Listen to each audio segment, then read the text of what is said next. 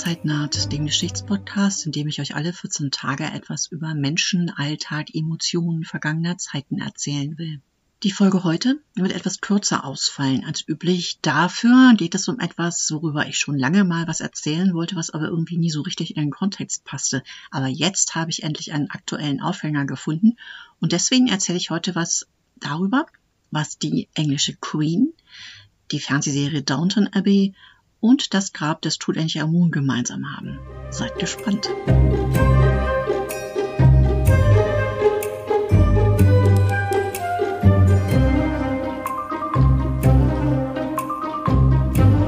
Prinz Philipp, der Duke of Edinburgh, ist tot.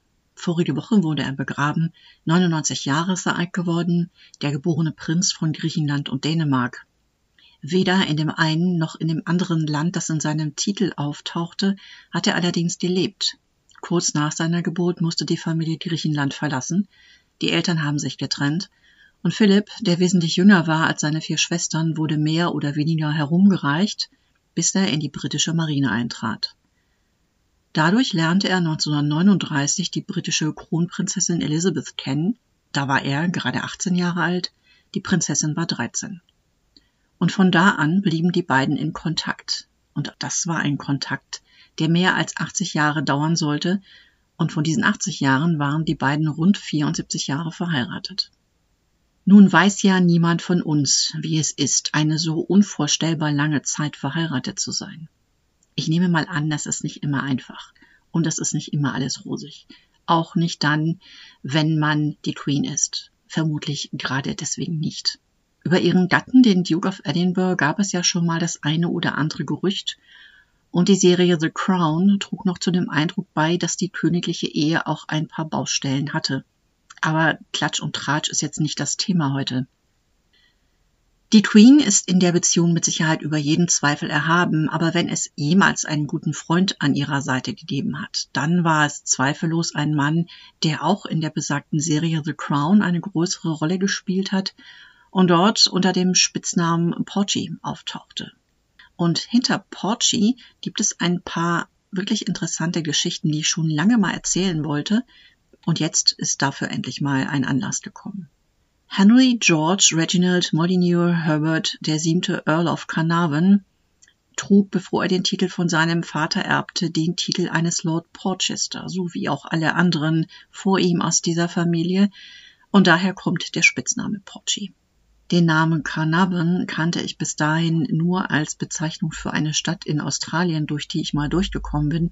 Die ist aber tatsächlich benannt worden nach dem Kolonialminister im 19. Jahrhundert, der ein Urgroßvater des besagten Porchy gewesen ist, nämlich der vierte Earl of Carnarvon. Aber wir sind jetzt beim siebten. Und der war mit Elizabeth praktisch das ganze Leben befreundet. Und als Erwachsener wurde er dann der Manager ihrer Rennstelle.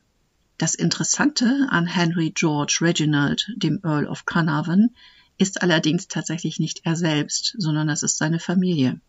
Ich fange mal an mit dem Ort, an dem Porchy zur Welt kam. Er wurde geboren 1924 auf dem Familiensitz Highclere Castle.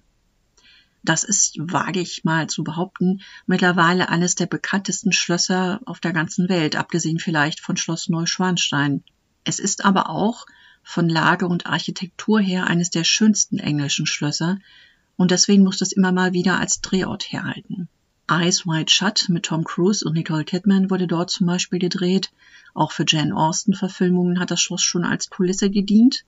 Am bekanntesten aber wurde es wohl durch die immens erfolgreiche Serie Downton Abbey, wo Schloss und Park schon im Vorspann in der Totalen gezeigt werden als Musterbild aristokratischen britischen Landlebens.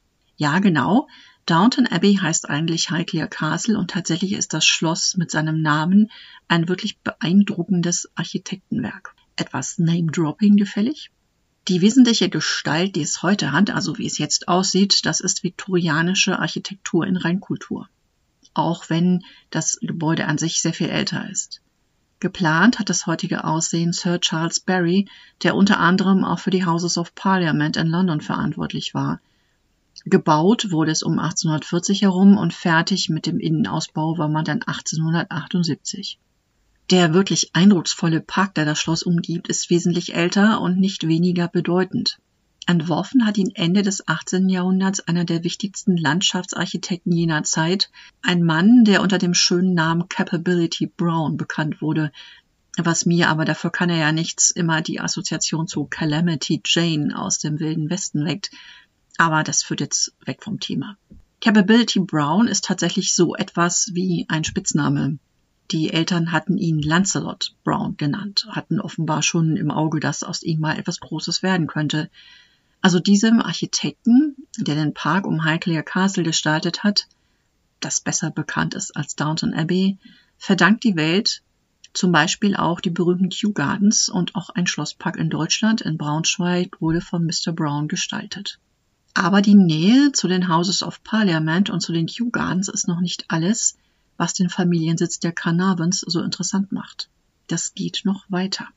Ganz unten im Keller des Schlosses, dort wo früher ein Teil der Dienstbotenquartiere untergebracht war, befindet sich nämlich heute noch die hauseigene Ägypten-Ausstellung.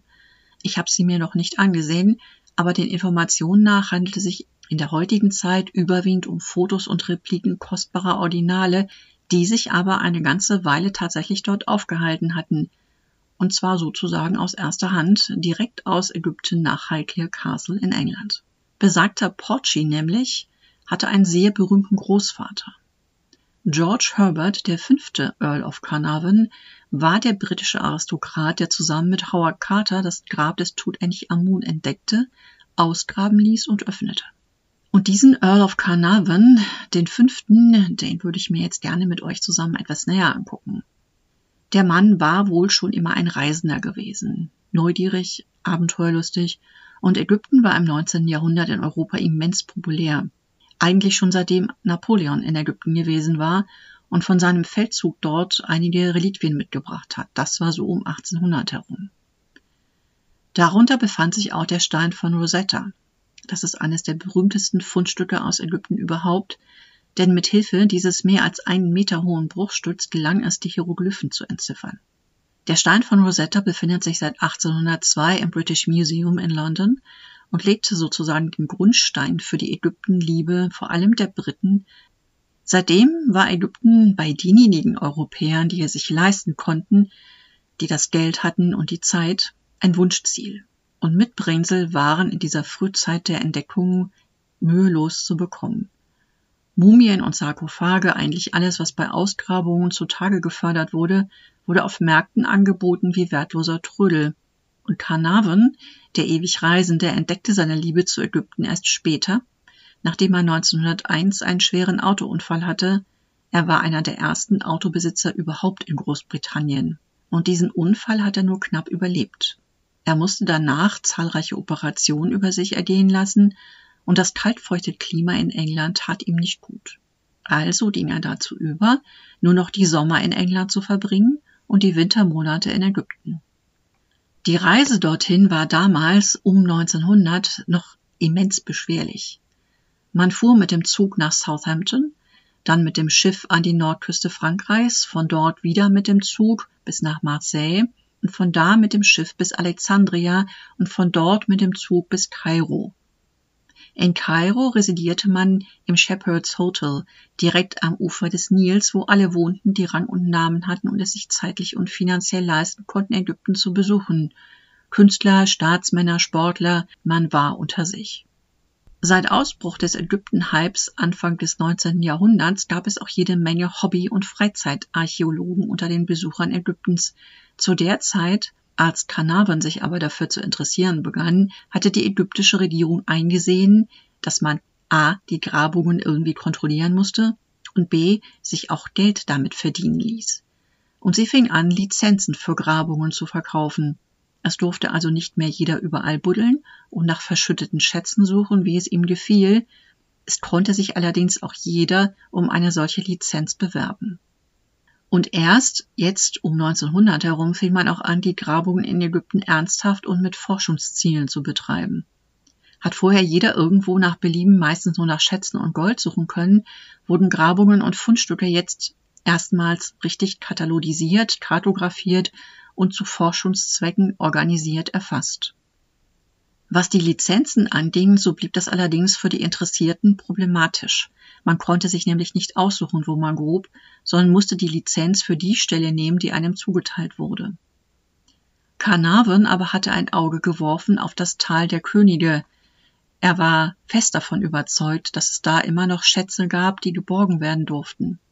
Ihm war allerdings auch bewusst, dass er keine besonderen Fachkenntnisse hatte, und deswegen hatte er sich an Gaston Maspero gewandt und ihn gebeten, ihm einen fähigen Mann als Leiter für seine Grabungen zu empfehlen. Maspero war eigentlich ein französischer Ägyptologie-Professor, war aber zu Carnarvons Zeiten der Mann am Ägyptischen Museum in Kairo, der für die Grabungen verantwortlich zeichnete. Eine Zeit lang hat ein gewisser Howard Carter für ihn gearbeitet. Carter war eigentlich Zeichner, kein studierter Archäologe oder Ägyptologe, aber nachdem es ein paar Zwischenfälle gegeben hat, hatte Carter keine offizielle Funktion in Kairo mehr inne. Als nun Carnarvon sich an Maspero wandte, um jemanden mit Erfahrung und Landeskenntnissen für seine geplanten Grabungen an der Seite zu haben, vermittelte Maspero ihm den Kontakt zu Howard Carter. Und damit war ein Dream Team gefunden. Eine folgenreiche Verbindung. In den darauffolgenden Jahren führte Carter einige Grabungen aus, die Carnarvon nicht nur finanzierte, sondern bei denen er auch selbst vor Ort war.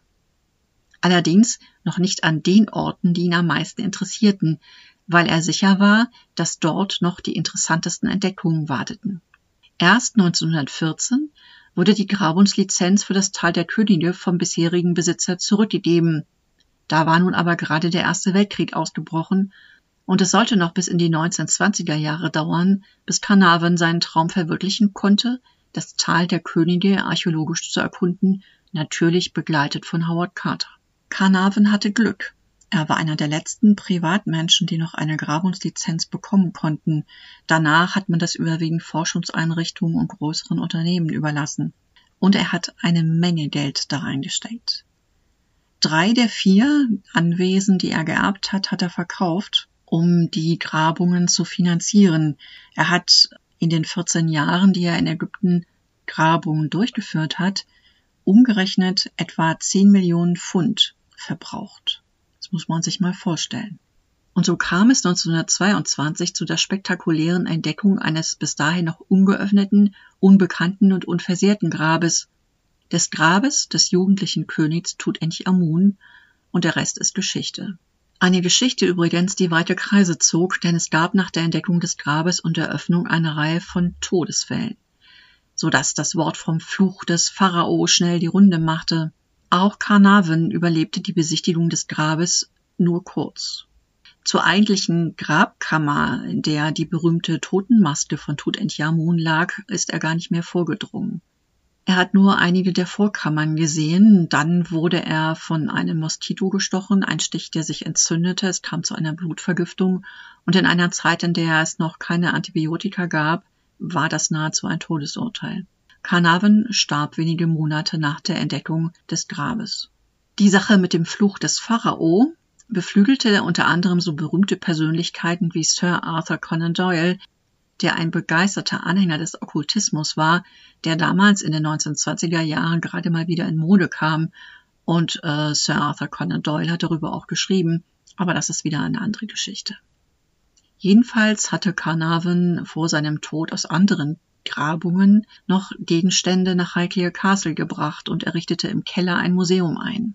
Nach seinem Tod wurden die Fundstücke von anderen Museen übernommen, bis auf einige kleinere Stücke, die im Schloss blieben und teilweise durch Zufall in den 1980er Jahren wieder entdeckt wurden. Heute werden in dem Museum vor allem Fotos von den Grabungen gezeigt und Repliken der Originale. Highclere Castle ist partiell zumindest für die Öffentlichkeit zugänglich. Die derzeitige Schlossherrin Lady Fiona Carnarvon, verheiratet mit Porchys ältestem Sohn, betreibt eine sehr engagierte Öffentlichkeitsarbeit und auch einen Blog, einen Podcast und sie hat verschiedene Bücher geschrieben, unter anderem über Almina, die Gattin des fünften Earl of Carnarvon, der so lange im Tal der Könige nach interessanten Grabungsstellen gesucht hat. Almina hat ihn oft auf seinen Ägyptenreisen begleitet und ist vermutlich eine Tochter des mindestens genauso berühmten Bankiers Rothschild, aber das ist dann schon wieder eine andere Geschichte. Ja, und diese Verbindung zwischen der Königin von England, der Fernsehserie Downton Abbey und dem Grab des Tutanchamun wollte ich einmal erzählt haben und der Tod von Prinz Philipp war, wie ich fand, ein guter Anlass dafür. Nächste Woche gibt es dafür eine ausführlichere Folge. Zum ersten Mal werde ich einen Gast in meinem kleinen provisorischen Studio haben. Ihr dürft gespannt sein. Vielen Dank fürs Zuhören und wenn es euch gefallen hat, würde ich mich freuen, wenn ihr in zwei Wochen wieder dabei seid bei Zeitnaht, dem Geschichtspodcast für Menschen, Alltag, Emotionen vergangener Zeiten. Und bis dahin, habt's fein.